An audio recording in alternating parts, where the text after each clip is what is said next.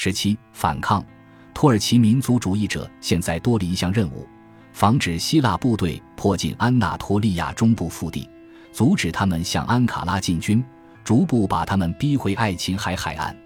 一九二一年一月，凯莫尔军队在天才战术家伊斯麦特贝的指挥下，与希腊军队在马尔马拉海以南的伊诺努交手，首战告捷。四月，土耳其在同一地点又赢得了另一场胜利。夏末，希腊军队主动在安卡拉附近的萨卡里亚河发起了大规模的进攻，但是也被击退了。土耳其战士开始认为这次冲突是他们解放的战争。讽刺的是。他们追随的榜样，希腊人、保加利亚人、阿尔巴尼亚人、阿拉伯人等非土耳其人都获得了自由，摆脱了奥斯曼帝国的控制。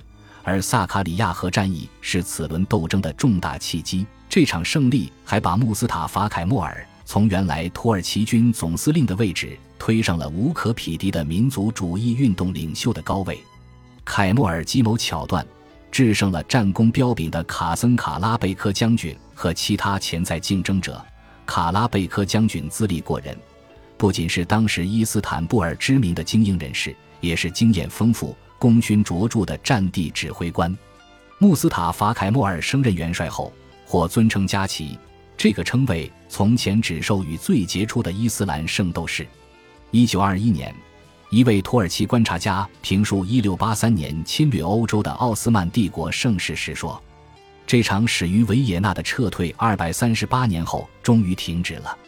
英国外交官拼命想挽回瑟佛尔条约，但是面对这场演变的暴力冲突，大多数协约国都四下退散，成了作壁上观的看客。协约国维持占领的成本超出了他们能获取的战略利益。”一九二一年夏，意大利与土耳其民族主义者单独缔约，从安纳托利亚撤出了部队。十月，法国人也撤军了。次年夏末，土耳其民族军开始进攻剩余的希腊阵地，矛头直指希腊人三年前攻陷的士麦那的主要堡垒。两支军队的兵力大体相当，大约二十二点五万名希腊士兵对战二十点八万名土耳其军士。但是希腊军队此时孤立无援，炮台几乎散布在整个安纳托利亚的前线，背后只有一望无际的大海。希腊军队的人马逃向了爱琴海海岸，他们屠戮村庄、烧毁农田、推倒宣礼塔。自占领施麦那以来，希腊人犯下的滔天罪行超越了迄今为止史册记载的所有类似的犯罪。一份土耳其报告断言。希腊国希腊人的野蛮行径，以及一小撮本土希腊人助纣为虐的行为，都是处心积虑的阴谋，是对各方面希腊军队指挥官命令的贯彻执行。这一点丝毫不用怀疑。只几天功夫，土耳其军就兵临石麦呢。一九二年九月九日，土耳其民族军昂首阔步地进了城，开始驱赶残余的外国军队。当地的希腊东正教教徒担心民族主义者以及他们的穆斯林邻居报复，纷纷加入了撤退的希腊航母。码头挤满了难民，暴徒控制了街道。在土耳其指挥官的煽动下，城里的希腊大主教被一伙穆斯林以私刑处死。士麦那的亚美尼亚居民区突然起火，并且迅速蔓延到其他街区。这场冲天大火熊熊燃烧。整片海都被映照成了铮亮的铜黄色，越来越多的人向海滨跑去，人们惊恐万状，场面一片混乱。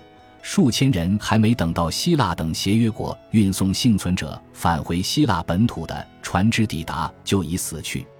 以世代生活在施麦那的希腊东正教教徒和亚美尼亚家庭为主的大约二十一万三千人，永远的离开了这座城市，四分之三的城区变为废墟。士麦那灾难的消息传到伊斯坦布尔，当地人和协约国无不担心同样的灾祸也会降临这座古老的都城。土耳其民族主义者发动一轮攻击，城里的少数族裔立马乱作一团，全部逃离。协约国也跟着飞奔而去。一想起士麦那的遭遇，外国人就精神紧张。欧内斯特·海明威从现场发回的报道说。都预定了近几周离开伊斯坦布尔的列车。土耳其穆斯林高喊着“打倒英国人”的口号沿街游行，穆斯塔法·凯莫尔的肖像出现在城中所有穆斯林聚集的地区。希腊商店曾用来装饰铺面的希腊国旗以及蓝白相间的飘带全都消失了。眼下，对未来的恐惧重重地压在这群可怜人的心头。一名英军中尉在家书中写道：“如果我们离开了，他们将会有怎样的遭遇？”就在一年前，士麦纳的希腊军还未失守，伊斯坦布尔的联军统帅曾经下达过一项指令。提醒土耳其士兵碰见协约国部队身穿制服的军官行礼致敬。联军为此还成立了一个特别委员会来研究协约国军官是否需要回礼的问题。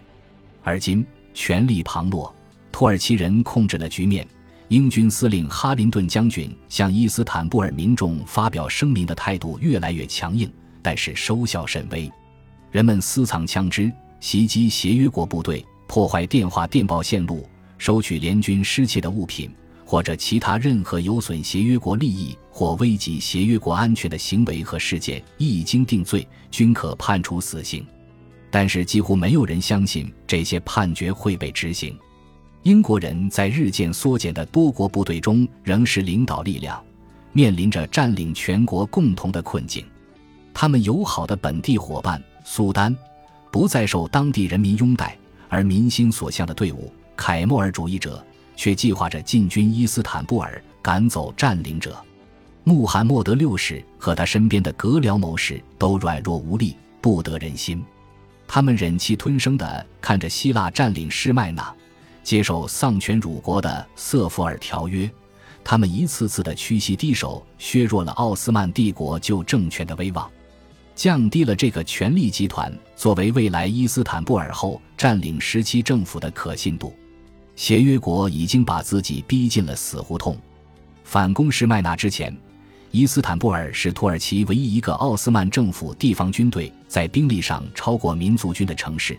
一千二百个奥斯曼士兵比一千个凯末尔主义者的差距。然而几个月后，支持凯末尔的人越来越多，这种平衡发生了戏剧性的转变。一九二年九月下旬，刚刚结束施麦纳战斗的土耳其民族军凯旋。进入了协约国在博斯普鲁斯海峡附近划设的中立区，英军和土耳其民族军在各自盘踞的阵地上都摆开了战斗的架势，抨击对方的行为危及了停战协定。这样的对峙持续了近四年的时间。我知道，如果有人开始清洗步枪，就意味着另一场欧洲战争要开打了。威尔士卫队军官比利·福克斯·皮特趴在战壕里写道。英国政府打算和民族主义者决一高下，他们命令哈林顿将军立即备战，但是哈林顿虚与委蛇，假意忽略了他接到的这些直接的命令。他按原定计划前往马尔马拉海边的小镇穆达尼亚，会见土耳其的谈判代表。根据当前急剧变化的军事形势，起草了一份新的协议。这份协议本着平等磋商的前提。